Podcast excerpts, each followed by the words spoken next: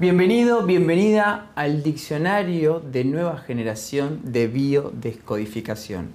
En este diccionario te enseño a entender el sentido simbólico y el sentido biológico de las enfermedades. Entender el sentido biológico y el entender el sentido simbólico, aquello que nosotros le significamos a la enfermedad. El sentido biológico es la respuesta biológica que da nuestra naturaleza inconsciente de supervivencia ante un estímulo que nos produce estrés, que nos pone en peligro, que nos pone en riesgo, que pone en riesgo nuestra supervivencia.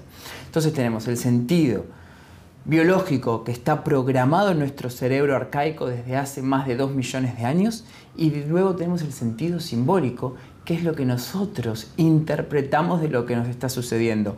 Comprender, estudiar y analizar el sentido simbólico y el sentido biológico no anula la necesidad imperiosa de un tratamiento médico convencional. La medicina convencional tiene que ser la prioridad para nosotros trabajar luego el sentido simbólico y el sentido biológico. Siempre que estamos con un síntoma físico, tenemos que tener una consulta con nuestro médico, con el médico de guardia, para que nos dé un diagnóstico.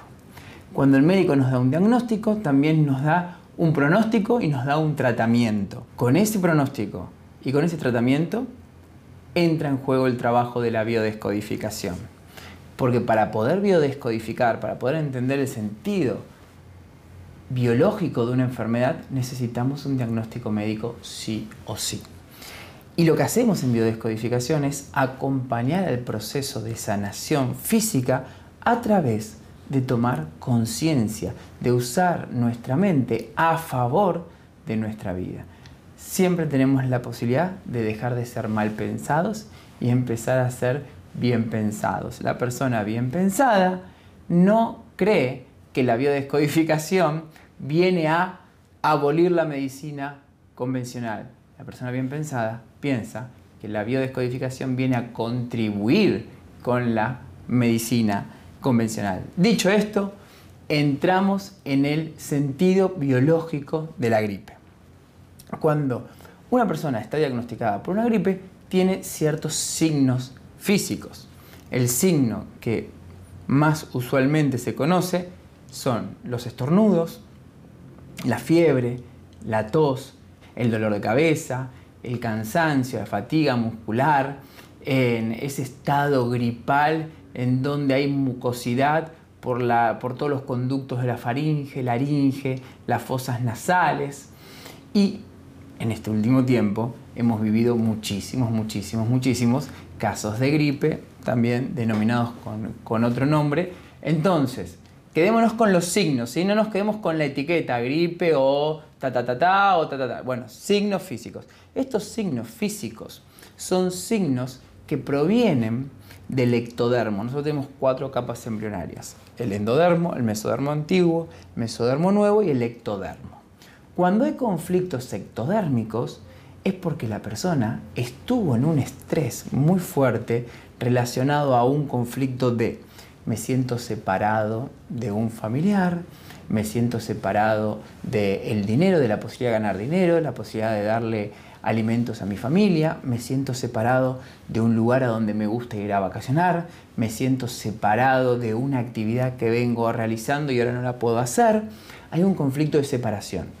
El ectodermo, el tejido ectodérmico, se ulcera. Ulceración significa pérdida de tejido proliferación celular es aumento del tejido. Se ulcera, se, generan pequeñas eh, úlceras que son eh, como huequitos en el tejido ectodérmico y cuando la persona logra resolver ese conflicto a nivel mental, a nivel psicológico, la persona entra en lo que conocemos en biodescodificación como en fase de solución. Esa fase de solución produce un rellenado de esas úlceras, un aumento de tejido, un aumento de mucosidad en la zona, porque el moco lo que hace es reparar el tejido, En la cuarta ley de Hammer, que es el creador de la nueva medicina germánica, nos explica que los microbios, las bacterias y los virus están a favor del organismo y no en contra. Te recomiendo hacer mi diplomado en biodescodificación para entender más sobre el tema. Pero ahora quiero que te quedes que cuando estás con un cuadro gripal es porque acabas de resolver un conflicto ectodérmico, un conflicto de separación o de miedo muy importante. Muchas personas hoy en día están teniendo cuadros gripales porque venimos de dos años de mucho miedo, de mucha separación, separación de nuestras actividades, separación de nuestros seres queridos, separación de nuestro crecimiento, separación, separación, miedo, miedo, miedo, miedo. Y cuando nos aliviamos un poco, dejamos de pensar en todo eso terrible que ha pasado, nuestro inconsciente respira, se relaja, solucionamos el problema y hacemos el cuadro gripal. Claro, en el momento que tenés un cuadro gripal, vas al médico, te diagnostican con el nombre del famoso virus y de nuevo miedo y separación. Entonces a veces el resfriado, la gripe, se vuelve crónico, se pega una recidiva al cuerpo. Entonces entras en un ciclo de ulceración, relleno. En la fase de ulceración no hay síntomas, nadie se entera que tiene los conductos ulcerados, pero sí todos nos enteramos cuando los tenemos en fase de solución porque los tenemos llenos de moco, porque están inflamados, porque nos pica, porque no arde, nos arde. Esos son todos síntomas de la fase de solución. Ahora estarás entendiendo que lo que llamamos enfermedad tiene dos fases, una fase fría o una fase simpaticotónica en donde no nos enteramos por lo general en el ectodermo de los síntomas y una fase caliente, una fase de solución donde aparecen los síntomas. Y es ahí donde se produce el juego de la mente y el cuerpo. En toda la medicina de vanguardia se sabe que la mente y el cuerpo están unidos y la medicina convencional con la psiconeuroinmunología también sabe que la mente y el cuerpo están relacionados. Entonces, cuando estamos en estrés, damos una reacción para que se active una función de nuestro organismo que es ulcerar o proliferar con un sentido biológico. ¿Cuál es el sentido biológico? El sentido biológico de ulcerarme es ahorrar energía. Tengo menos células, ahorro energía, porque como me siento separado de algo, no voy a hacer eso que quiero hacer. Por lo tanto, ahorro esa energía en esas células. O también en los conductos es para que pueda pasar el aire. Si yo tengo miedo, ulcero mis conductos para que el aire pase más fácil. El, conducto, por ejemplo, los bronquios, cuando están ulcerados, estaban expandidos más grandes, entonces puedo pasar aire. Cuando entro en la fase de solución, tengo que rellenar esos tejidos, el cuerpo rellena automáticamente el tejido y es donde aparecen todos los síntomas vagotónicos que ya te nombré antes. Entonces, para biodescodificar una gripe tengo que entender de qué me sentí separado, a qué le tuve mucho miedo y ya lo solucioné, por eso ahora tengo los síntomas. ¿Cuál es la intención? No volver a caer en el programa de estrés, no volver a ulcerar para que no se me vuelva a inflamar, que es donde me molestan los síntomas. Entonces, por ejemplo, pienso, em, hace un tiempo llegué, llegué a México e inmediatamente tuve, tuve, tuve un cuadro gripal, ¿no? Entonces, ¿qué pasó? Claro, había estado un año sin poder viajar, un año sin poder hacer cursos presenciales.